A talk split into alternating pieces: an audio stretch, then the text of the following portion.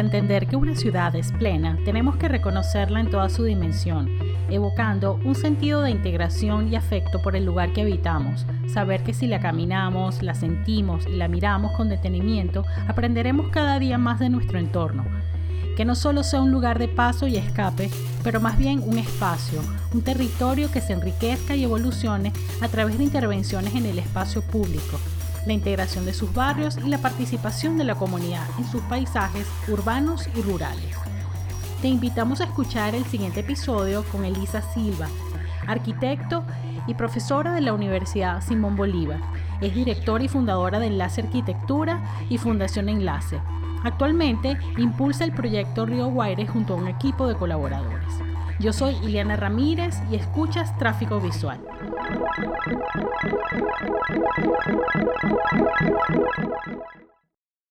Hola, Elisa, bienvenida a un nuevo episodio de Tráfico Visual. ¿Cómo estás? Hola, Eliana, gracias. Muy bien.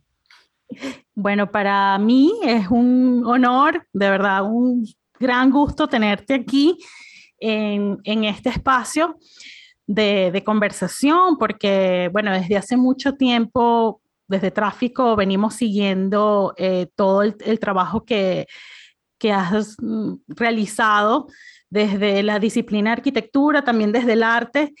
Y bueno, en tiempos más recientes, eh, hay, hay, algo que como que me, me, trajo hasta aquí para invitarte propiamente, que que es como dicen eh, cuando el ruido, cuando el río suena, ¿no? y ya vamos a decir por qué. Pero antes quería eh, hacer una breve presentación a Elisa Silva. Eh, Elisa Silva es arquitecto, es profesora en la Universidad Simón Bolívar, directora y fundadora de Enlace Arquitectura, que fue fundada en 2007, y Fundación Enlace en el 2017, que están establecidas en Caracas, Venezuela. El trabajo de Elisa se centra en crear mm, conciencia sobre la desigualdad espacial en el entorno urbano a través de intervenciones en el espacio público, la integración de asentamientos informales y la participación de la comunidad en los paisajes rurales. Es una, una nota biográfica que tomé de, la web, de, algunas de las universidades que están en la web. Y bueno, eh, el trabajo que, que, has hecho es bastante eh, relevante en cuanto a, a ese, eh, esa investigación sobre lo que son los asentamientos espontáneos o informales en Venezuela, especialmente en Caracas. Y cuando decía que porque cuando el río suena es porque voy a empezar desde el final, pero vamos a ir trayéndonos en, en, en la historia porque actualmente hay, hay un proyecto que está en marcha, Río Guaire, donde tú junto con una cantidad eh, bien grande de colaboradores están indagando, incursionando, revisando, visitando lo que es el río Guaire en Caracas. Entonces, bueno, bien, nuevamente bienvenida Elisa. Este, quería empezar por aquí y, ahí, y ahí vamos haciendo ese tejido en, en la historia de, lo que has venido eh, investigando acerca de, de, lo que es la ciudad o, la, o ese deseo de una ciudad completa, que lo he leído ya en, en, varias, en varias entrevistas y también podemos revisar un poco qué es, qué es ese término, ¿no? qué es ese concepto. Pero vamos a ubicarnos en el proyecto de Río Guaire. ¿De qué se trata? Bueno, muchísimas gracias por tu introducción, Iliana, y em, encantada de poder compartir este rato contigo. Em, empezando por el final o lo más reciente, el em, proyecto Río Guaire lo estamos haciendo desde Enlace, bueno, la, fundación, para ser precisos, y Ciudad Laboratorio, este, con, con Cheo Carvajal, y en su parte, vamos a decir, este, aunque no está con nosotros en, Caracas, pero sí desde la conceptualización es Gerardo Sabarce también, que forma parte de Ciudad Laboratorio. Em, es un recurso impresionante desde el punto de vista, claro, ecológico, pero el, el río Guaira realmente es, como nosotros decimos, es el hilo, atraviesa toda la ciudad de punta a punta. Y visto como un recurso en el sentido de que teniendo conciencia de que la ciudad de Caracas es bastante fragmentada, lo sabemos por cómo se fueron formando sus urbanizaciones, siempre eh, como, como entes eh, aislados. Y además la, la dicotomía que se suele eh, ver en ese sentido entre lo formal e informal, aunque es parte de lo que nosotros venimos tratando arduamente de cuestionar y de, y de, vamos a de diluir en, en cierto sentido. El río Guaire toca múltiples tejidos, em, el, valle está constituido de la manera en que lo está justamente por la topografía que produce, la cuenca que termina en el río Guaire. es el punto más bajo de la ciudad, donde llega todo lo que nosotros eh, desechamos, literalmente, ¿no?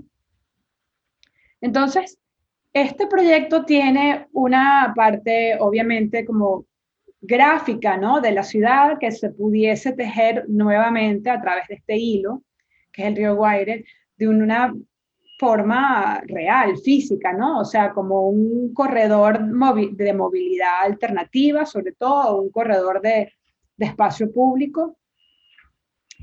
Y también en el sentido de que eh, es una suerte de metáfora, ¿no? De nosotros como ciudadanos que llegamos a Caracas en su historia por el río, ¿no? El río funda la ciudad o es la razón de ser de la ciudad.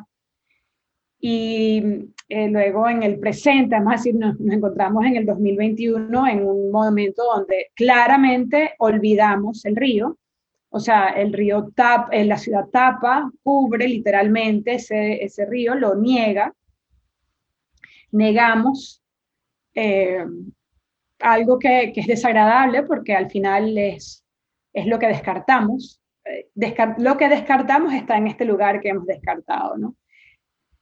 Y mirando lo que podría ser, ¿no? El porvenir, el deseo de una ciudad que ya deja su eh, concepto fragmentado atrás porque no conviene, porque hay un deseo de disfrutar de toda la diversidad que ofrece la ciudad, eh, porque económicamente es mucho más productiva también verla de una manera integrada. Y como metáfora de ello, hay una ciudad que vuelve a, mirar el río, pero que el río pasa a ser como la razón de, una, de un renacimiento, si se quiere, de un, de un rescate. Y, creo que eh, dividir el tiempo del wire en estas tres, eh, en estas tres etapas, que es parte de nuestra suerte de curaduría de la página web que está en proceso de formación aún, pero que ya tiene bastante contenido, que le hago una cuña ahorita, que es el rioguaire.org,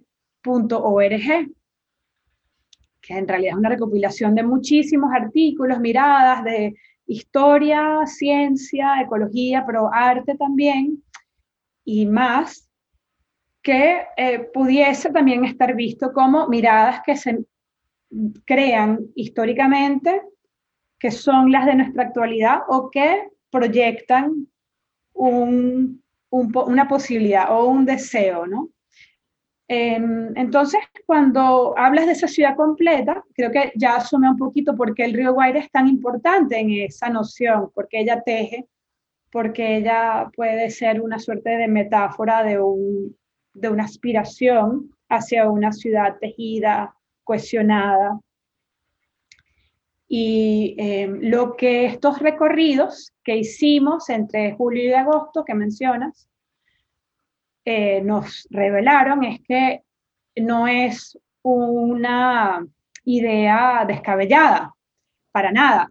Ya contamos con espacio suficiente e infraestructura que permiten recorrer el borde del río Guaire de una manera franca y segura desde el Parque Central hasta el barrio La Línea en Petare, que son, no les he sacado la cuenta aún, pero deben estar entre eh, los 6 y 8 kilómetros. Entonces, em, hablar de que es una eh, utopía lejana, difícil de alcanzar, que eso es una locura. Pues no, porque hemos constatado con nuestros propios cuerpos un montón de personas cada sábado que era perfectamente, eh, no solamente perfectamente eh, se puede lograr, sino lo disfrutamos, o sea, eh, la fauna que se recoge a lo largo del río, la flora, la vegetación, junto con expertos como de la talla de Argelia Silva, que estuvimos viendo las distintas especies que crecen a lo largo, eh, unas visuales urbanas eh, que son realmente impactantes, asombran, como es la palabra de mi profesora María Dolores Jara, que me, que me encanta, ¿no? Asombra. Entonces, me parece que fue una experiencia importante de mostrarnos por qué seguirnos saboteando, por qué seguirnos negando la posibilidad de disfrutar parte de la ciudad que está ahí. Y claro, al, al amarla de nuevo, vamos a decir, a, aprender a amar de nuevo una parte de nuestra ciudad, eso es una conversación que estoy empezando a tener y no sé dónde va a ir con Gerardo Sabarce de Ciudad Laboratorio, que, que estas escenas urbanas son enseñanzas de amor, eh, de amor entre ciudadanos, de amor entre nos, eh, nuestra relación con otros seres que no son humanos o con la ecología. Quizás es una secuencia muy linda con lo que reconstata la Bienal de Arquitectura este año en la Bienal de Venecia, eh, que es cómo viviremos juntos, ¿no? Y que ese lema de cómo viviremos juntos es personas que nos entendemos como distintas o distantes, pero también nosotros cómo vamos a vivir juntos con este planeta que, bueno, se está calentando, que se está llenando los mares de basura, que está eh, produciendo efectos naturales cada vez más extremos, con procesos naturales que estamos realmente eh, en el antropoceno afectando eh, de manera bastante preocupante, ¿no?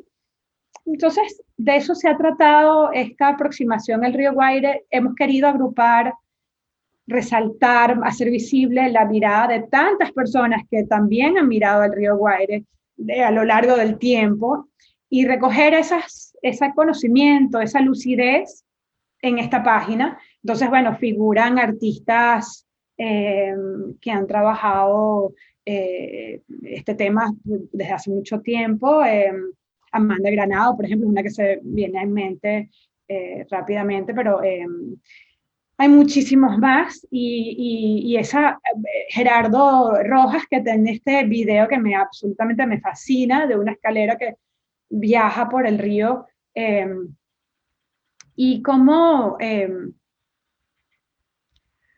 cómo al unirlo y, crear una suerte de, de fuerza eh, eh, concentrada en un, en un, mismo momento y en un mismo espacio, eh, pudiésemos hacer más bulla, pudiésemos contagiar a más personas, pudiésemos reconocer que ha habido mucho interés en el río Guaira a lo largo del tiempo y posiblemente entusiasmarnos todos a querer y desear para ese espacio urbano algo distinto en el futuro, ¿no? Eso que dices de, bueno, que es como una, es una convocatoria, vamos a decir, pública, de ciudadana, de ir al, a, un lugar que, que, tratamos de voltear la mirada, de, negarlo, y como ya hemos dicho, y tú has mencionado, bueno, es el, el lugar donde van a parar todos los desechos, es como el, el no lugar o el lugar que nadie quiere estar, pero aún así hay, hay una vida alrededor que se ha dado naturalmente, más allá de lo que tal vez quisiéramos muchos o, que ustedes están proponiendo, ya es, conocido los mineros del Guaire o las personas que hacen vida en las riberas o los mm, pequeños comerciantes que también se pululan alrededor dependiendo de la zona, o mm, estos puentes maltrechos o provisionales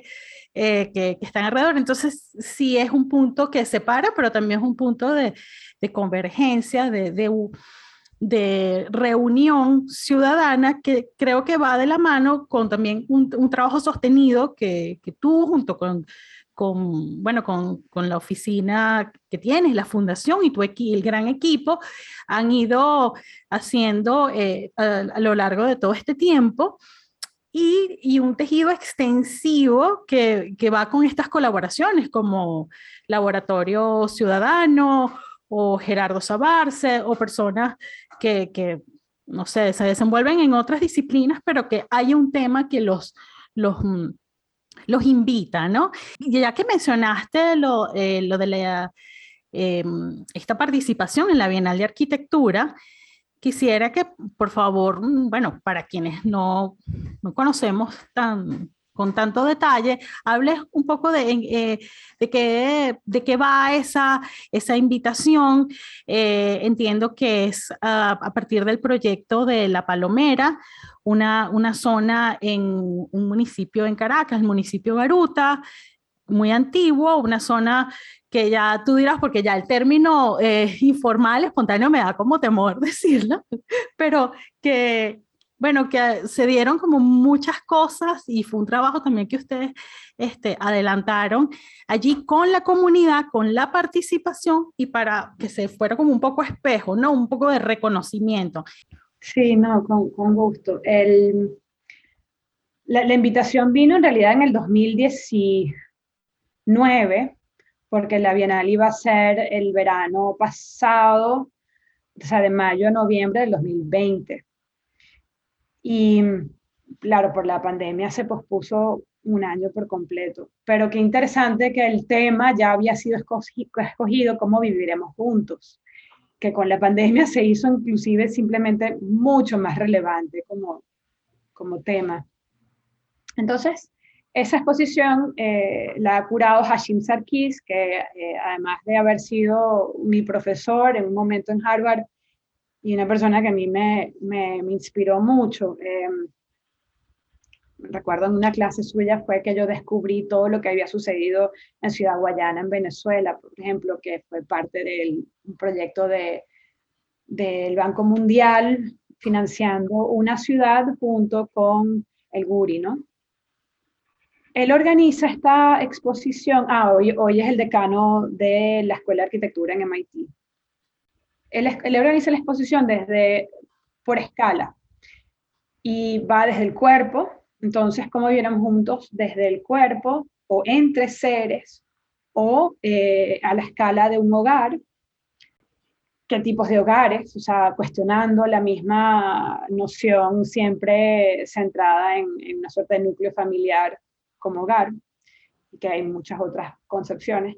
La comunidad, comunidades emergentes se llamó, y va hasta territorio y fronteras, y entre fronteras, pero también eh, otros, eh, o sea, como pieza dentro de una constelación mayor y, y también, como mencioné antes, con, con otros seres, con otros sistemas eh, ecológicos. Em, comunidades emergentes, claro, es donde nosotros calzamos con el proyecto de la Palomera, que em, en realidad lo que está presentado en la, en la Bienal es una evolución que viene de un programa eh, empezado en 2018 con eh, Ciudad Laboratorio también. Hicimos enlace de Fundación y Ciudad Laboratorio. Em, y ese, ese proyecto creo que no pasa nada por decirlo ahora porque ya se concluyó y terminó y eh, pero fue gracias al apoyo de la Embajada de los Estados Unidos en Venezuela. El um, proyecto en realidad fue muy orgánico y a medida que nos acercamos a la comunidad y se fueron abriendo espacios, fue que evolucionó en una trayectoria eh, muy bonita. El, el, principio era arte, pedagogía y ciudad, este lema tan bonito que a través del arte seducir a la gente a venir a la palomera, conocerla, pero también que desde adentro eh, la comunidad pudiese expresarse y ser como visible. Entonces, una convocatoria de artistas produjo cuatro proyectos, que uno fue el mapeo de lo verde, todos los jardines de la palomera. Otro fue eh, enseñar danza tradicional en los colegios y los niños al aprender, por ejemplo, a bailar samillán, se lo pasaban al, se lo transmitían al siguiente colegio. Otro fue desde la danza contemporánea y la percepción del cuerpo, cuestionar y entender cómo niños se sentían dentro de la comunidad a distintas escalas, desde el hogar hasta el barrio. Y em, un taller muy bonito de cuadernillos de cordel con chamos del liceo Alejo Fortique, que eran adolescentes. En paralelo se escribió un manifiesto a la ciudad completa, que esa la escribió Cheo Carvajal y se leyó, estuvo una lectura muy bonita con Carlos Sánchez y, María, Mariela Suárez en, en, la Plaza Bolívar de Baruta, y luego una procesión que subió, una procesión, no más bien un recorrido, cantando décimas con el, un decimista de la Fundación Bigot, y bueno, la Fundación Bigot ha sido un aliado muy importante en todo esto, las décimas escritas para la palomera, ¿no? De, hay fragmentos hermosos, ¿no? Que dicen, por ejemplo, bueno, los vecinos que construyeron la ciudad en la semana la de otros y en el fin de semana la suya, ¿no? Em, en rima. Y mm, estas invitaciones a venir a conocer los jardines, que fue también un tour un día, o a la Cruz de Mayo, una celebración muy típica, eh, muy, muy querida, muy, muy de la Palomera de hace muchos años, pero que había eh, dejado de celebrarse por 20 años, sacaron la cuenta con nosotros. Bueno, la volvimos como a instaurar, pero con estas, estos pedazos añadidos que llamamos el Museo Móvil, o sea, una exposición de los jardines desde las fotografías de Gabriel Nas. Eh, los cuadernillos de Cordel fueron unos grabados que mostraron eh, Ámbar Armas y Gabriel Pérez y Wiffer, que fueron eh, sus, sus registros, ¿no? Había también unos performances que se hicieron y los muchachos que habían aprendido a bailar, bailar samillán llevaron un poco la, la batuta de la, de la celebración. Aquí vinieron personas de todas partes de Caracas y también personas eh, del barrio se sumaron y fue una celebración como muy, muy bonita. Bueno, así celebramos los fundadores del barrio, esta otra historia de la ciudad que no la tenemos realmente digerida o registrada, ¿no? Desde los que está, el barrio La Morán, perdón, el barrio La Palomera, pues se fundó en 1936 eran terrenos de la iglesia de la parroquia de Santa Rosalía, que es la, eh, de, San, de Nuestra Señora del Rosario, perdón. Y, y bueno, tiene más edad que, eh, diría yo, al menos tres cuartas partes de Caracas, ¿no? Entonces, em, el, proceso, todo esto, integración en proceso Caracas, llevó al final a una gran celebración muy bonita que llamamos Nada Fuera de lo Común, en un espacio eh, de una casa, luego iba a ser liceo, pero quedó un poco en el abandono, que con los vecinos dijimos, bueno, ¿qué vamos a hacer aquí? Aquí tiene que pasar algo. No, no, es una fiesta. Y se abrió y se hizo una gran fiesta. Fue como la insinuación de que ese lugar debería ser una suerte de repositorio de toda esta energía como una casa de arte y cultura perenne y no de la Palomera, sino una referencia metropolitana, o sea, a, escala de Caracas. Y en, hecho, en eso estamos, de hecho ya está eh, operativa, em, hemos logrado conseguir también financiamiento para adecuarla con un baño, una escalera, un techo, va a recoger agua de lluvia, etc. Entonces, la invitación fue por ese proyecto, y la propuesta entonces al final, porque se sintetiza en algo que simplemente es un momento de una exposición, fue una maqueta que muestra la naturaleza del espacio abierto, el espacio, no decir público, el espacio del dominio público. Son las veredas, los caminos, pero también los jardines, los, eh, los parques, las plazas.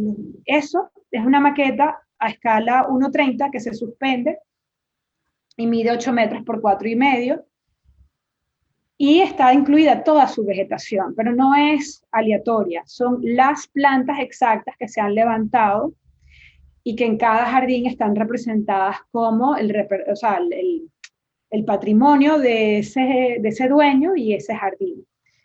Todas esas especies que hemos levantado suman 260 especies y forman una pieza que se llama el Diccionario Etnobotánico de las Plantas de la Palomera.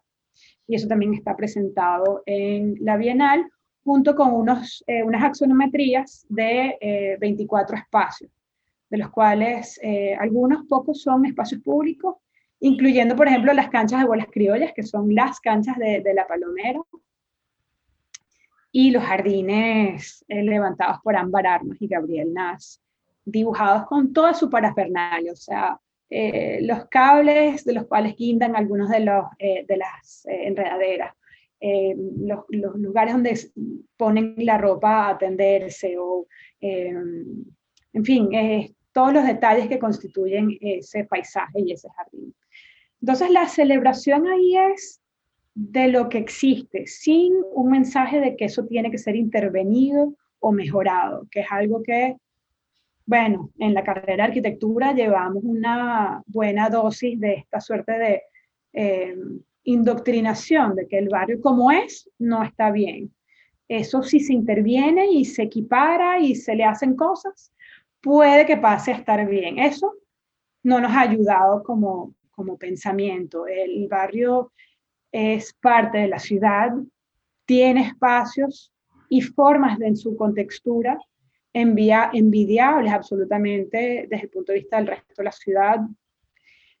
Yo puedo enumerar unas rápidamente, como el hecho de que no es un lugar que celebra el automóvil, es un lugar netamente peatonal, un lugar donde los niños salen y juegan en el espacio público eh, de una manera libre, son niños libres, como quizás lo fueron generaciones atrás, pero que en la dimensión de una ciudad toda enrejada, pues no se dan para, para muchos niños. Un sentido de comunidad, en fin, hay muchas cosas del, del barrio que nosotros, en nuestro afán de ser modernos, eh, de alguna manera, eh, sin, mucha, sin mucho cuestionamiento, no fuimos capaces, y, bueno, este, ¿quiénes somos nosotros y quiénes nos, eso ahí siempre me enredo un poco en el lenguaje, pero em, hay mucho que celebrar del barrio. Entonces eso es lo que intenta hacer la exposición. Además, celebra el conocimiento de los vecinos sobre cómo cultivar plantas, cómo hacer que crezcan, cómo se usan, si es culinario, si es em, medicinal, sin ningún tipo de eh, juicio o em, afán de mejora. Creo que eso fue como para nosotros una parte importante de la oportunidad de mostrar esto en la Bienal de Arquitectura de, Venecia este año. Lo que dices es muy importante porque también hay una idea o hay un prejuicio eh, que uno suele pensar, digo uno, me incluyo en general, dice, bueno, pero ¿cómo llegó hasta allí? ¿No? ¿Cómo, cómo, cómo hizo ese, ese contacto con la comunidad cuando no hay un interés partidista o cuando no hay un interés de culto o, sí, o tal vez el culto es celebrar la comunidad, celebrar eh, que, que, es una parte importante de la ciudad y cómo ellos también eh, pueden, pueden, o uno, el, el colectivo se puede incorporar a ellos, ya sea porque están celebrando una fiesta tradicional o porque tienen una feria de algo y que ya también hay otros, otros ejemplos en la ciudad, como, no sé, el Calvario Puertas Abiertas. Hay, otras iniciativas que también están como eh, tratando de de quitar ese velo, ¿no? Y ese prejuicio, ese miedo, de decir, bueno, te vas a meter allí, te van a robar, si no eres local. Entonces, ¿cómo? Te lo pregunto porque sé que esto no es, eh, para ti no es nuevo, porque ya tienes muchos años en, este, eh, eh, en esa tarea o en, o en esa, no sé cómo llamarlo, o vocación de, de ir hacia la comunidad no invitarlos a ellos, o, sino como visitarlos y ser parte de eso. Como que también un poco, y ahí hablar, lo que estabas diciendo al final es muy importante porque creo que la escuela de arquitectura, vamos a decir escuela o, lo, que es la, academia aquí, ha, más bien como dirigido a, a levantar una ciudad eh, que tal vez oculta otra que a lo mejor en niveles está más arriba, más abajo en, en cuanto a eh, topografía, pero hay una cuestión como, no sé si ornamental, maquillaje, cosmético, que ya, bueno, eso forma parte también de nuestra historia reciente, ¿no? Digo reciente ya más de 50 años, con todos los proyectos arquitectónicos de la ciudad, este, pero yendo a lo micro, a lo, lo, lo más, o sea, lo más eh, personal, ¿cómo, ¿cómo te acercas? ¿Cómo llegas? ¿Cómo rompes ese, ese cerco, ese también, esa predisposición que podría haber? Como, bueno, ¿a qué vienes aquí? ¿Qué vamos a hacer? Sí, no, perfecto. Muchas cosas en esa pregunta, pero iré, trataré de, de, de abarcar cada una. Hay, una persona eh, argentina que escribe un libro que se llama Culturas Híbridas, Néstor García Canclini, que me encanta, ¿no? Y él simplemente dice, no, Latinoamérica es híbrida, es moderna y es tradicional, y eso es nuestra identidad. Y eh, me parece que es como una cosa obvia, pero hay que decirla, porque tampoco se trata de vilificar la cultura moderna y la arquitectura moderna, que es absolutamente eh, eh, fantástica, ¿no? En ciertos puntos, y, fantástica desde su definición más amplia, o sea, eh, es muy utópica en ciertos sentidos, se sale de un contexto que no la, la, mantiene económicamente y ahí podemos pensar en estos elefantes blancos que tenemos en Caracas, pero también eh, con, con, con, una estética y un proyecto que no, o sea, yo eh, te miento si no te digo me parece que la, la ciudad universitaria es de las cosas más hermosas que yo conozco en el mundo, ¿no? O sea, no, no es por despreciar eso, es híbrido, es todo. Y no, no sentir que eh, em, estamos eh, obligados a, seguir con esta definición binaria que una es mejor que la otra, que uno tiene que dominar la otra, sino aceptar esta suerte de, de situación de injerto, ¿no? Em, y qué bonito que tenemos barrios en la ciudad que nos aportan un tejido urbano diferente, diverso, con eh, tipos de espacio, tipos de tradiciones, tipos de vivencia que nos pueden nutrir y que podemos disfrutar.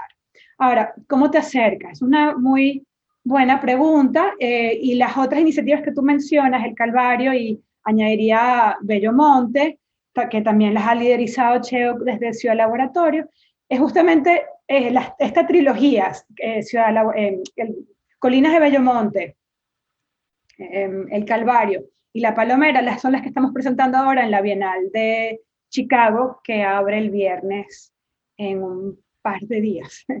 y que son, se presentan como tres escenarios, tres teatros urbanos, donde hay una seducción a través del arte, pero también a través de eh, la invitación a, a entrar con tu propio cuerpo y tener una experiencia. Y esa experiencia va a hacer muchas cosas. Una es te va a permitir vencer este miedo de una cosa desconocida. Bueno, porque la invitación es con mucha gente, es eh, organizada, vamos a decir, em, pero también lo que nosotros estamos viendo y, y, lo que es parte del mensaje de esta exposición es que esas vivencias en lugares diferentes de la ciudad te permiten a ti conectarla. O sea, tú con tu experiencia y tu memoria que dejas en el Calvario, en La Palomera o en Bellomonte, o vamos a decir en Tribuna del Fuerte o en San Agustín o en alguna iniciativa yoga en una azotea en Petare o, o los eventos que se han hecho en Chacao, tú has transitado la ciudad y la has conectado desde tu experiencia. Eso lo estamos llamando microprocesos. Este, y, entenderlo como no solamente una necesidad social de vencer esos miedos que son los que nos han producido Mucha, mucho distanciamiento ideológico, eh, temores, eh, unas narrativas urbanas que son totalmente constructos, ¿no? que no son ninguna realidad. Mucha gente tiene en su mapa mental una ciudad bastante limitada, ¿no? que, se, que tiene unos bordes que son esos y, y no salen ahí. Bueno, tiene efectos sociales y políticos y hasta económicos importantes ese tipo de miedo a la otredad. Pero el otro argumento que nosotros hacemos es que, y, y me gusta mucho esta palabra, tú te estás saboteando de experimentar, disfrutar, asombrarte. De nuevo, María Lourdes dice que para ella la sensación humana más hermosa es el asombro. Asombrarte porque la ciudad, la misma ciudad Caracas, por ejemplo, donde tú habitas, pero puede ser cualquier otra, te está ofreciendo ahí mismito tantas oportunidades de experiencias, una gama diversa eh, y que te está saboteando al no entrar en esos territorios que se perciben como territorio de otro, pero que con esta, esta dinámica más que todo individual, pero también puede ser en grupo, detrás de, pasar esos umbrales, tú te estás permitiendo disfrutar de experiencias eh, que te van a nutrir. Entonces hay una parte hasta egoísta en aproximarte a distintos territorios porque, porque tú lo vas a disfrutar. Y eventualmente, ojalá, desear. Vas a desear y querer y necesitar constantemente ir buscando conocer más de tu ciudad, ¿no? Y con esa, ese deseo de conocer más de tu ciudad, tú la estás completando, la estás cohesionando, ¿no? La estás integrando. Em, y para cerrar esta idea última que, que, que cómo, cómo te acercas. Bueno, em, mi última experiencia donde yo he invitado a gente que ha sido a través de la recolección de desechos sólidos. En La Palomera hemos empezado una, eh, empezado no, bueno, ya lleva dos años, del 2019, una recolección puerta a puerta que permite decir que hay un servicio equitativo en la ciudad, tanto para los que tienen calles anchas donde pasa el camión, como los que no tienen calles anchas, pero que no por eso no puede haber otro sistema que dé un servicio equitativo. Al recoger la basura puerta a puerta, ella puede pasar al camión en un solo instante y no se elimina la necesidad de un contenedor en la puerta del barrio, que es la forma típica de decir una suerte de bienvenida al barrio. Usted ha llegado a, al barrio Picapiedra, porque aquí eh, en la puerta tenemos muchísima basura, ¿no? Entonces, eso eh, eso es un tema increíblemente denso e importante a ir desconstruyendo porque nos hemos naturalizado esa visual, ¿no? De que la entrada del barrio es donde se acumula su desecho. Y donde además, si tú tienes escombros y tú y el otro, bueno, los llevas al barrio porque ahí los van a recoger. Entonces, muchos en la ciudad estamos llevando nuestros desechos adicionales a la puerta del barrio porque ahí es donde van. Y si no ahí, al río Guaire, ¿no? Que es el otro gran vertedero que tenemos en la ciudad para los desechos. En el, en, en, Picapiedra, que sube, es la vía principal que sube hacia la Simón Bolívar, ha habido por mucho tiempo, desde el otro lado de la calle, un lugar continuamente eh, lleno de basura. Y, y, no es basura de la comunidad, es basura de mucha gente que viene bajando y también la bota ahí, lo hemos visto con nuestros propios ojos. El deseo de cambiar eso fue para dos personas que me contactaron y junto con Fospuca, que es quienes estamos, hemos hecho todos estos eh, cambios y mejor, eh, vamos a decir mejor así para el del servicio en la Palomera, eh, entramos, conocimos a vecinos, yo contacté a las personas del Consejo Comunal a través de amigos en La Palomera, los llamamos, hablamos con ellos, hicimos un recorrido del, del barrio Picapiedra, un barrio pequeño, y estas dos personas que vinieron conmigo estaban pero fascinadas, o sea, les pareció primero una experiencia muy bonita. Vieron casas, eh, que podrían estar en cualquier lado de Caracas, muy bien armadas, es limpio, el barrio es limpio, y se imaginaban algo distinto, ¿no? Entonces, yo creo que, eh, bueno, eso no fue mucho para tener la invitación a acercarse y conocer vecinos, porque además uno de ellos vive un poquito más arriba y, tú lo podrías considerar como vecino de Picapiedra. Entonces, estamos trabajando a ver cómo eh, se elimina otra vez ese, vertedero ahí, eh, posiblemente con una intervención de espacio público, ya vamos a ver cómo se termina de consolidar.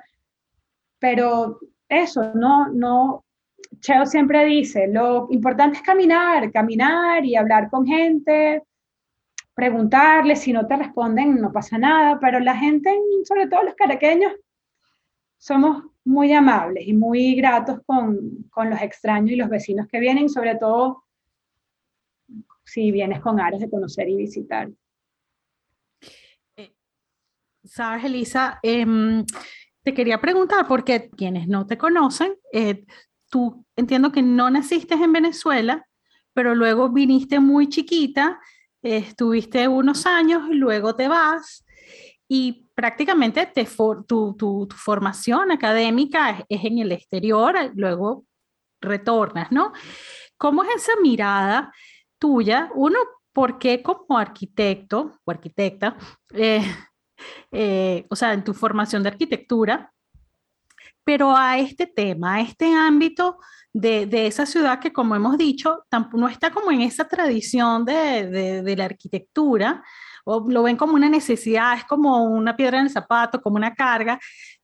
Para ti es el, el punto focal donde, bueno, reúnes y, y, convocas a tanta gente y ese espíritu de, porque, porque viene ese, ese interés y, no sé si fue cuando llegaste a Venezuela, después que estudiaste, o desde afuera dijiste, ya va, aquí hay que mirarlo con, atención?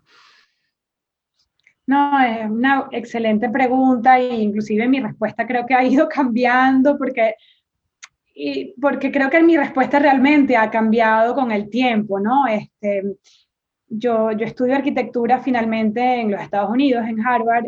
Eh, mi contacto con Venezuela había sido desde pequeña hasta los 11, 12 años pero luego siempre todos los veranos. Para mí Venezuela, Caracas, vamos a decir, porque eh, mi familia está mayormente en Caracas.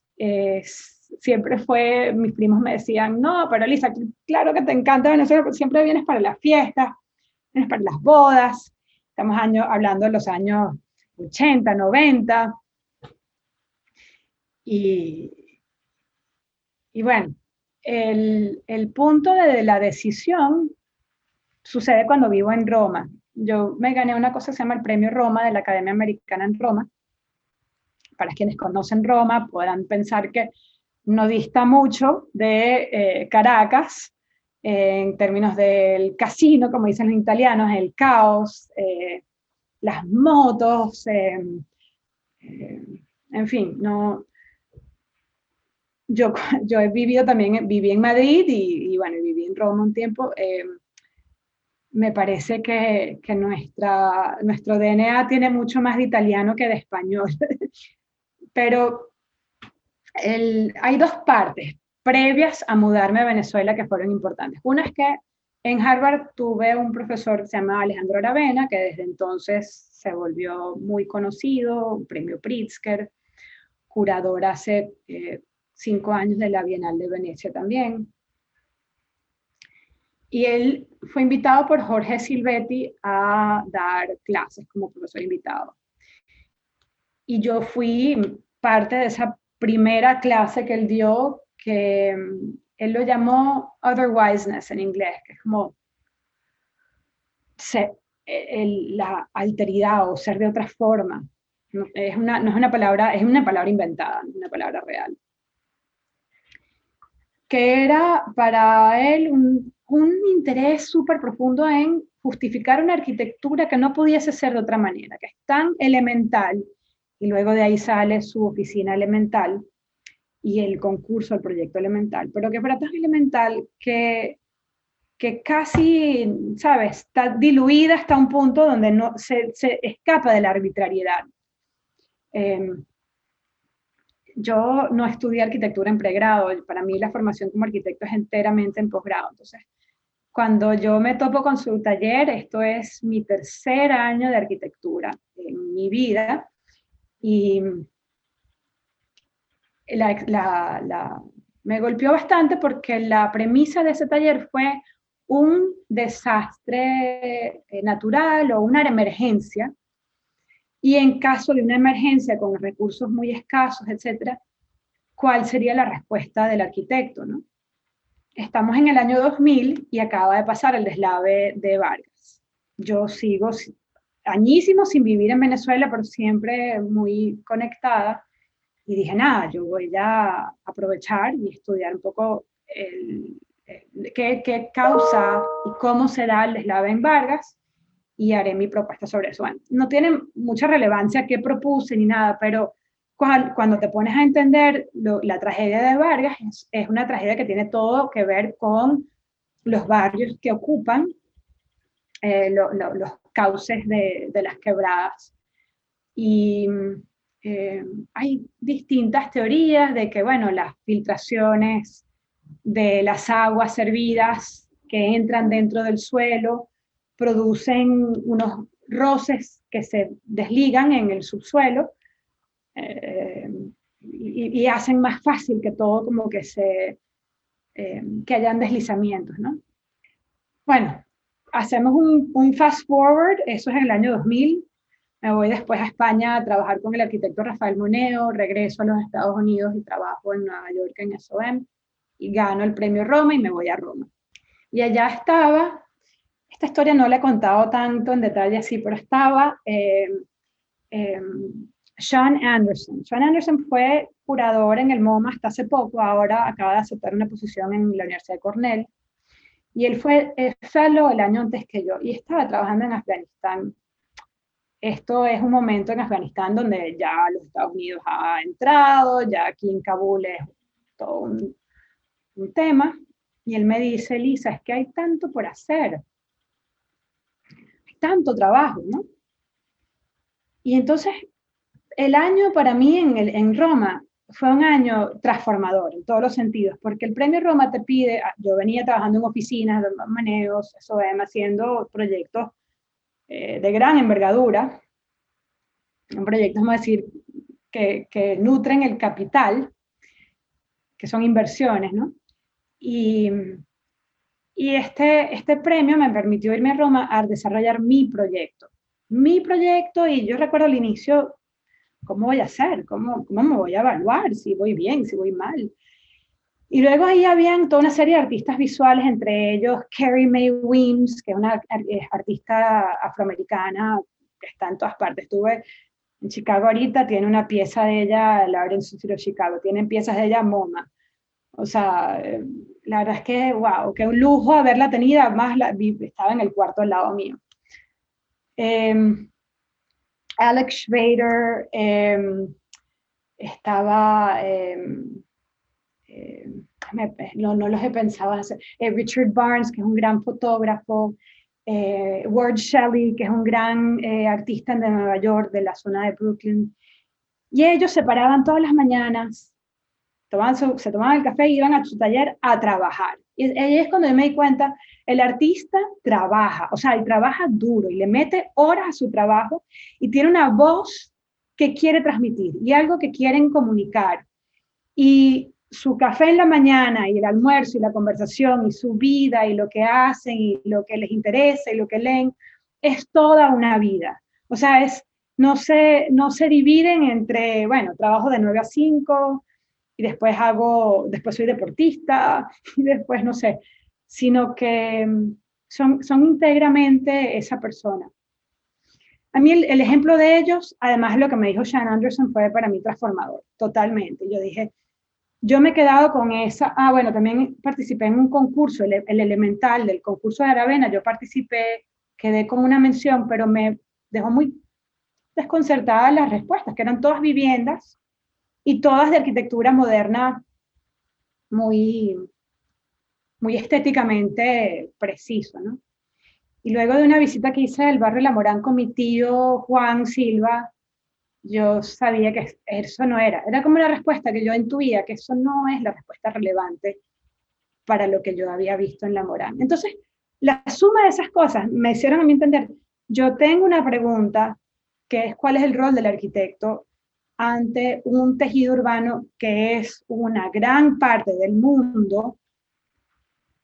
Yo tengo un lugar que adoro y yo no me tengo que ir a ningún Afganistán. o sea, yo puedo ir a Caracas y es un escenario que además adoro, que celebra una arquitectura, una arquitectura moderna, pero que el rol del arquitecto es celebrado.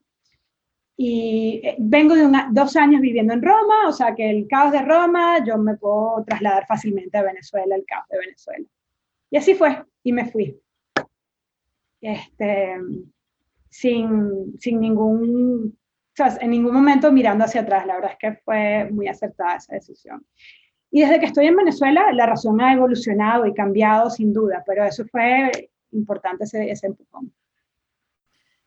Y, creo que es algo que tal vez, bueno, muchos desconocen o desconocemos y nos va a motivar a seguir cambiando un poco también esa mirada del rol del arquitecto, como dices tú, de, su, bueno, de su, de su misión en una ciudad, en una sociedad sobre todo en una que como la venezolana, especialmente por ejemplo la de Caracas, donde leí eh, entre algunas notas eh, que, por ejemplo, la mitad de, de, la población caraqueña está ubicada en lugares espontáneos o informales, o, y que aún así son los que más eh, tienen, o sea, tienen un gran crecimiento. Y, y, hay un desborde que está como inminente, ya sea el río, o ya sea la montaña, o ya sea, es como inevitable para los que tienen ese miedo, pero tal vez es romper un poco, pasar ese umbral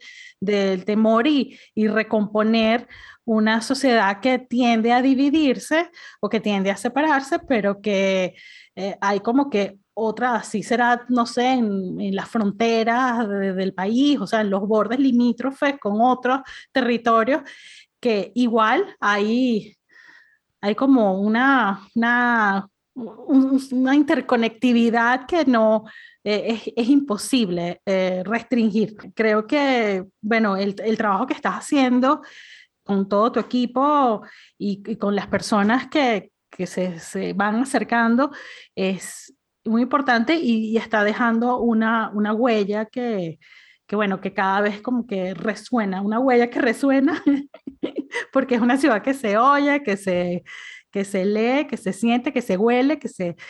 Eh, y, creo que es, importantísimo. Yo creo que este trabajo, bueno, también lo que has hecho no es casual porque ahí también eh, en tu haber hay unas publicaciones que, que, son trabajos exhaustivos, que son investigaciones con data, tienes como em, elementos, insumos previos para, para, determinar lo que son, lo que está pasando en una ciudad como Caracas, desde el proyecto Cava y recientemente el, el de... Puro espacio. Gracias, pero el de puro espacio, que también es, creo, es, es necesario, ¿no? Todo este trabajo que, que, quede en físico, impreso para, bueno, nuevas generaciones y, y, e investigaciones que, se, que sigan en curso, no, no solamente algo efímero que, que es muy valioso eh, como experiencia, pero también ir armando esa data y, y ese archivo. antes de conectar con lo de las ah, ediciones, lo de las publicaciones, eh, eso que estabas comentando de tu vida en Roma y de cómo, sabes, cómo fue la experiencia allí con el premio y, y de, bueno, todo lo que ibas eh, viviendo alrededor. Eh, luego también está el, el, premio que obtuviste para desarrollar el proyecto del Boulevard y que tengo entendido que estos adoquines o esta forma de, del piso y esa trama también está un poco, tiene un poco esa influencia de Roma. Entonces, bueno, no sé si puedes comentar eso y después las publicaciones, porque después que lo leí me da curiosidad. No, sí, está muy bien. Yo llegué a Caracas en el 29 de mayo del 2007 y me sé la fecha perfecta porque fue el día después de mi cumpleaños. Ah, okay. Y el 30, el 30 ya había ido al barrio La Morán con mi tío Juan a empezar a, a conocer, a, eh, al poco tiempo eh, salió este concurso del Boulevard de Sabana Grande, me metí y quedamos como, hubo, hubo cuatro finalistas, eh, luego nos ofrecieron a cada uno un proyecto ya bastante definido por el comité y a nosotros nos ofrecieron el pavimento, el pavimento y el drenaje. Casualmente en Roma yo tuve un proyecto de investigación que tenía que ver con grabados de Giovanni Battista Falda en el siglo XVII. Y eso es una historia interesantísima que, bueno, ahí, ahí queda. Pero que de alguna manera está resucitando ahora con estos escenarios urbanos que estamos presentando en Chicago, porque son tal cual unas como suerte de perspectivas de teatros urbanos, Colinas Bellomonte, El Calvario y La Palomera. Pero el otro proyecto que yo no podía no hacerlo porque estaba obsesionada con toda la geometría y las formas de los, de los, techos, eh, los pavimentos, sobre todo los pavimentos romanos, tienen una cosa intrincadísima, ¿no? De hexágonos y eh, me quedé dibujándolos muchísimo, me quedé haciendo maquetas tridimensionales, eh, luego produje una instalación en un pequeño vícolo que se llamaba Vícolo de Catinari, de, una, de unos triángulos que, se abren en tres dimensiones y que luego, de, hecho, la, la, expuse en la entrada de Sabas Nieve en Caracas. Pero eh, al llegar entonces con todo eso, así esas inquietudes, eh, el pavimento, a cualquiera le hubiese quizás padecido lo más aburrido, pero yo estaba súper emocionada de ese reto de hacer un pavimento. Entonces la decisión de llevar todo el bulevar a un solo nivel, eh, un solo nivel para, para, como que celebrar su aspecto peatonal y eh, en teoría re, reapropiarnos ¿no? del mismo adoquín que se había utilizado con el proyecto del metro en los años 80. Entonces, entre dos tonos em, se crea esta suerte de degradación y cuando se ven algunas de las piezas que yo produje en Roma, de hecho tuve una exposición en Fabriano, en Milán, eh, en la Galería de Fabriano, que bueno, fue eso como su momento de gloria estas piezas. Eh, tienen mucha, mucha relación con ello. Entonces, eh, lo, fascinante también fue que en su momento Juan Pedro Posani, que era parte del comité de la, de la estancia, ¿no? del PS de la estancia, eh, cuando hubo una propuesta del que iba a colocar los adoquines de simplificar eso en rayas, porque bueno, mucho más fácil de colocar, me defendieron, me defendieron, me dijo, Elisa, míralo otra vez, simplifícalo lo más que puedas. Entonces, al final son figuras, no es una cosa tan difícil de discernir.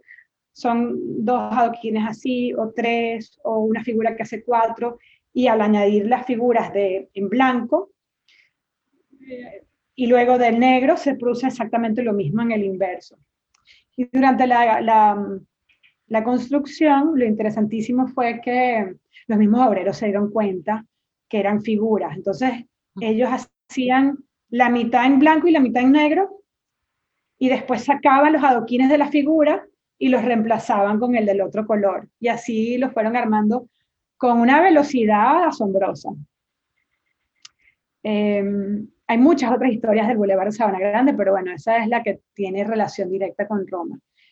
En cuanto a las publicaciones, Cava, eh, que es junto con Máximo Sacchini y el grupo SSA, un ente eh, son, hacen proyectos urbanos en, Caracas, pero también internacional ahora, eh, tuvo la misma inquietud desde otra óptica. Él me decía, bueno, ¿y cuán, cuán grande, cuánto de Caracas será barrio? ¿Cuánta gente vivirá ahí? ¿Cuánto se habrá construido? Y yo, como soy, le dije, bueno, vamos a, vamos a hacerlo. Yo también tengo esas preguntas. Además, la, me frustra muchísimo. En la universidad hago proyectos y no tenemos mapas, no tenemos mapas que eh, permitan trabajar estos, estos, estas partes de la ciudad con los mismos alumnos. Y nos embarcamos en esta tarea titánica que duró dos años y medio y debo también celebrar el trabajo de Valentina Caradona ahí, de cuantificar el área, el número de, casas y hacer una estimación de la población. Eh, y esa estimación como bien dices, da que 50% al menos de Caracas vive en, en barrios. Vamos a llamarlos barrios, pero creo que estar siempre ahí, no sabiendo cómo llamarlo, es parte del problema, que no tenemos un, un, nombre para una parte de la ciudad que, ¿sabes?, es, es, es parte de la ciudad. Entonces, barrio es una palabra que, se, que los mismos habitantes del barrio se sienten muy a gusto llamando la palomera su barrio y, y, bueno, no, no, no darle sino el significado que tiene, ¿no? Resignificar el barrio de la mejor manera, ¿no? Como una parte de la ciudad. Em, cuando uno arroja que 50%, además sobre 25% del territorio, son netamente más densos que el resto de la ciudad, eh, hay, hay, muchas cosas que te puedes decir, bueno, sí, justificable que políticas públicas, recursos, etcétera, se dediquen de manera más equitativa, cosa que no sucede. O sea, el hecho que Baruta tenía un servicio para resolver el, aseo en calles, pero otro que es simplemente dejar el contenedor en la puerta del barrio, pues revela que no, que los recursos no se están destinando de una manera equitativa. Y así nuestras políticas públicas y así mucha lastra tenemos de una ciudad que no reconoce eh, equitativamente a estas dos partes de la ciudad. Y, hago el símil con el tema del género. 50% de la población somos mujeres y el reconocimiento a la mujer de la misma forma equitativa en cuanto a salario, en cuanto a acceso, en cuanto a apertura, es algo muy reciente, ¿no?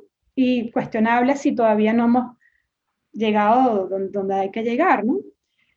Algo que por mucho tiempo parecía se había naturalizado de la manera que fue, y gracias a Dios yo no nací en esa época, pero que bueno, que, que no, que claramente son muchos géneros, pero mínimamente son dos, y 50-50%, ¿no? Entonces, bajo ese concepto, si podemos entender la ciudad de esa misma manera, eh, ser críticos de la manera en que la hemos estado concibiendo hasta el momento, gracias a esa data, pues habrá funcionado, ¿no? Y la, esa es Cava, Cartografía de los Barrios de Caracas, y la otra publicación Puro Espacio, y voy a ser muy breve con esta, viene una investigación ahora sí en Latinoamérica, y son ocho ciudades, desde México hasta Chile, incluyendo Caracas, de estrategias de integración de la ciudad partiendo del espacio público y formas en que este espacio público activado eh, genera posibilidades de diluir fronteras entre fragmentos. Eh, de eso se trata. Ya para terminar, Elisa, bueno, sin duda es un tema muy interesante, fascinante, que, porque, bueno, también vivo en Caracas y, es como que cada día uno la, la, quiere reconocer más, la quiere entender más, y a pesar de que no la, a veces, yo quisiera salir de ella, pero es como que es aquí donde me encuentro y donde vivo y donde están mis afectos y, y es parte de uno, ¿no? Eh, yo vi que en una de tus conferencias tú comenzaste con un extracto de unas frases que dijo José Ignacio Cabrúa, el escritor venezolano, eh, que por cierto también está en, en un libro de él, en El estado del disimulo, y mm, donde él habla que Venezuela es como, y que Caracas es como un, Venezuela en general es como un campamento, un lugar de paso, ¿no?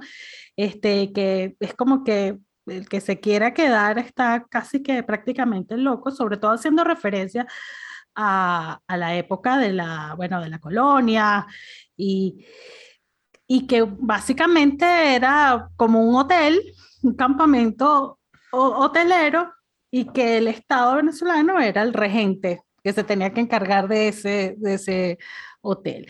Si tú tuvieras en tus manos contacto con ese gerente, eh, ¿qué le dirías? ¿Qué le dirías como acciones, vamos a decir, eh, de urgencia, de emergencia para, para eh, la ciudad, para Caracas, en cuanto a lo que significa vivienda o espacio público o, integración ciudadana? ¿Cuáles serían esas prioridades? O sea, ¿qué le diría a ese gerente que, no, está, yo, yo, creo que hay dos figuras ahí y Cabruja es tan genial como entiende la idiosincrasia venezolana, hay que leerlo y volverlo a leer. Eh, genial. Está el personaje del dueño del hotel, vamos a decir, que sería el gobierno, pero está el que se deja ser simplemente visitante de un hotel, ¿no?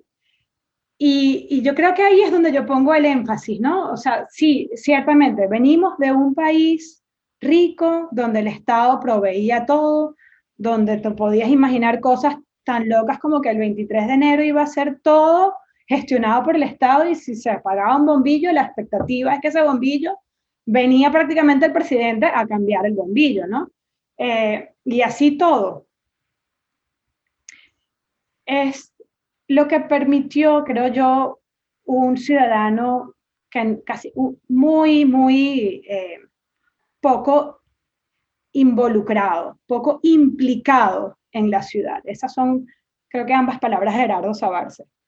Y si yo agradezco algo de lo que ha sido esto, este cambio, vamos a decir, en todo sentido, y sobre todo un gobierno que ya no puede, por limitaciones económicas, y no, no hace falta como ir más profundo en eso, no puede gestionar la ciudad, no puede ser ese dirigente ya. Entonces, hemos visto una ciudadanía, un, una sociedad civil que ha florecido, que ha pasado a implicarse mucho más en la ciudad, que ha pasado de ser ese visitante en el hotel a eh, las personas que están regando constantemente sus maticas en el, o que se han organizado en su condominio para eh, resolver temas de servicios, que han pasado a ser como mucho más activos en sus comunidades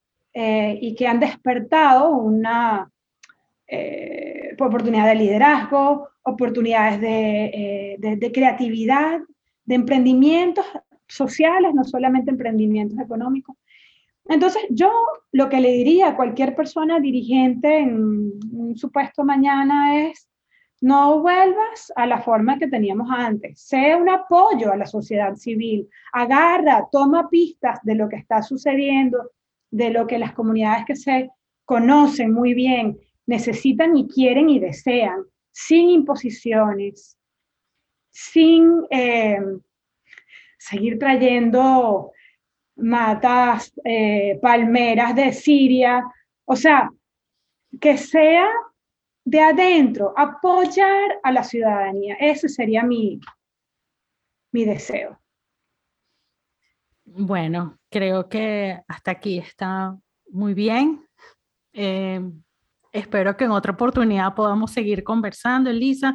Un inmenso placer, de verdad, muchísimas gracias mucho éxito en la, bueno, en la Bienal de Chicago. Eh, y bueno, lo que, lo que le depara al Río Guaire, el proyecto Guaire, eh, esperamos estar ahí para apoyar y bueno, en las, en las otras y muchas, me imagino, investigaciones que, que tienes en curso. De verdad, y bueno, y de parte de Caracas y de todos, gracias porque siempre se agradece que, que nos, nos llamen a tomarla en cuenta y, y, a mirarla y a revisarla y a cuestionarla y a, y a reconocerla. Entonces, de verdad, gracias. No, gracias a ti, un placer siempre. Gracias Elisa Silva por tu tiempo en esta conversación y a ustedes como siempre por escucharnos. Recuerden que nuestro podcast está disponible en las diferentes plataformas aliadas, así como en nuestro sitio web tráficovisual.com. Hasta pronto.